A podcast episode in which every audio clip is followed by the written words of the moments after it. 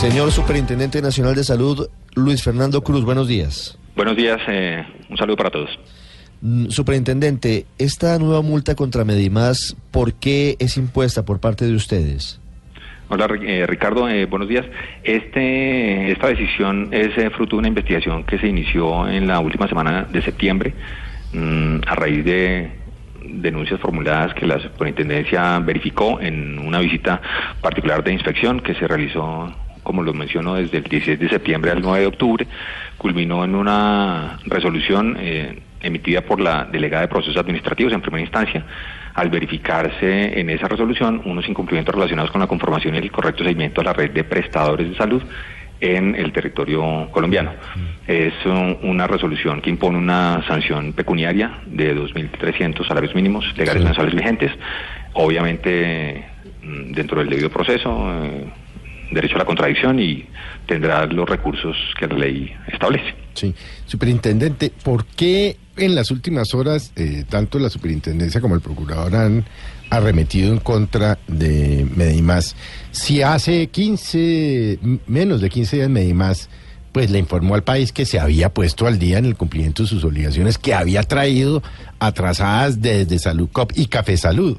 Eh, eh, Felipe, eh, gracias por la pregunta. No, yo no diría que, estamos arremetiendo. Es, es trabajo articulado, coordinado desde hace varias semanas, meses, eh, por decirlo así, con todo el equipo de la Superintendencia de Salud. Además, pues este no es un tema que, apareció con, mi encargo. Este es un tema que, que viene trabajando la Superintendencia, el equipo de la Superintendencia desde la última semana de septiembre y hace parte del cierre de las investigaciones. En, en todos los eh, hechos, denuncias, hallazgos, etcétera, obviamente hay que respetar el debido proceso, la contradicción, se formulan cargos, se reciben los descargos y cuando termina la investigación y se tiene un convencimiento suficiente, la eh, delegada competente, que es la de procesos administrativos, emite esta resolución.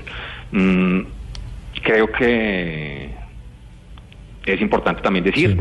que en las últimas semanas, afortunadamente, el pico de peticiones, quejas y reclamos que se presentó en septiembre eh, ha tenido ya una contención y, de hecho, no solamente el cúmulo general de peticiones, quejas y reclamos que se ha recibido es menor, sino también el de aquellos casos en particular en los que la vida está comprometida.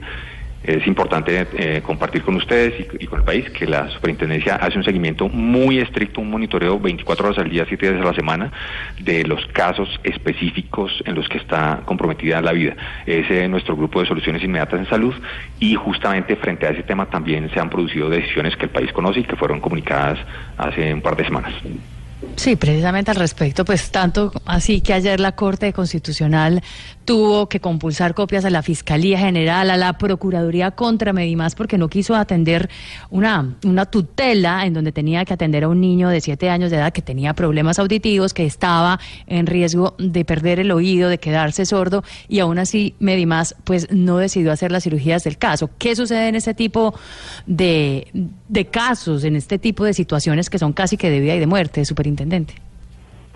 Justamente, Paula, en nuestro grupo de soluciones inmediatas en salud nos hemos empeñado desde hace un par de años, porque eh, es algo que tiene montado la superintendencia hace un par de años, en la identificación de los casos particulares, porque, insisto, no todas las peticiones que así reclamos son del mismo calibre. Hay unos en los que obviamente hay que reaccionar mm, de manera mucho más inmediata, y en esos casos en lo que nuestra competencia depende, no nos metemos ni con temas disciplinarios ni con temas eh, penales, porque para nosotros lo más importante es la preservación de la salud del caso en particular. Tenemos una comunicación fluida, no solamente con esta EPS, sino con otras, eh, con, con todas las demás EPS, para los casos en los que nosotros recibimos por nuestros canales de comunicación, eh, web, redes sociales, en nuestras sedes regionales, en los casos particulares en los que hay un, una vida comprometida. En esos casos, obviamente, eh, le hacemos un monitoreo. Hay casos en los que hemos tenido que llegar al extremo de imponer medidas cautelares, En la que eh, la reacción tiene que ser inmediata. Y pues les, les comento una cosa. eh, en varios de esos casos eh, hemos visto que se ha llegado a prestar el servicio que se requirió, pero después de que la superintendencia interviniera. El mensaje es muy claro y muy contundente frente a esta EPS y frente a todas las demás. Un usuario no tiene que exponerse a la barrera de tener que quejarse frente a la Superintendencia Nacional de Salud para que sea atendido. Independientemente de que lo terminen atendiendo después, la superintendencia investiga y eventualmente sanciona a las EPS cuando se han impuesto medidas cautelares y cuando hemos tenido que llegar al extremo de dictar medidas cautelares para que una atención se, se preste y se brinde. Lamentablemente, superintendente, hoy no solamente Medina, sino muchas otras EPS solamente entregan eh, medicamentos o tratamientos de urgencia cuando hay unas medidas cautelares de por medio. Si no, no lo hacen. Y pareciera que se volvió costumbre y pareciera incluso que les gusta. Porque lo que dicen muchas es, nada, ponga una tutela, que con tutela le garantizamos eso y yo me curo en salud y pago el procedimiento. Eso es uno de los grandes problemas del sistema hoy. Sí, estamos de acuerdo. Eh, creo que esa práctica tenemos que revertirla. Eh, le queremos eh, transmitir a los usuarios, obviamente, que ejerzan sus derechos frente a la entidad prestadora, frente a la entidad aseguradora. Hay un derecho a la libre elección y es también algo que estamos y queremos aprovechar, discúlpenme para comunicarlo. cualquier ciudadano tiene el derecho a escoger libremente a la entidad que lo asegura. Y ese derecho tiene dos caras, que el ciudadano con la información y con una decisión informada, con la información que colgamos en nuestra página web, que actualizamos, puede escoger que este asegurador le preste un mejor servicio que este otro asegurador. Y la otra cara de la moneda de ese derecho es que la EPS que él escoja está obligado a recibirlo. En esa medida hemos visto, además, y, esto lo tienen absolutamente claro las EPS, las entidades aseguradoras, que eh, su número de afiliados, pues obviamente puede estar impactado por cuenta del derecho a la libre elección que nosotros desde la, desde la superintendencia estamos garantizando. Superintendente, eso tiene excepciones. Por ejemplo, los maestros no pueden cambiarse voluntariamente de EPS. Ellos tienen un régimen especial y tienen unas EPS que escogen a través de una licitación con muchísimos problemas y ellos no pueden cambiarse. Esos son regímenes especiales que están establecidos en la ley, incluso eh, sanidad militar, por ejemplo, es otro de los eh, militares.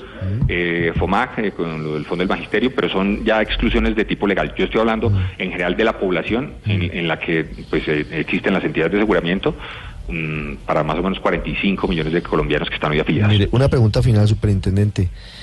El defensor del pueblo, el procurador, y otras autoridades están eh, todos los días entregándonos detalles de las graves deficiencias que tiene Medimás, que usted nos dice ha venido estabilizándose, eh, parece que hubo improvisación en la forma en la que fue seleccionada para reemplazar a Café Salud y todo lo demás.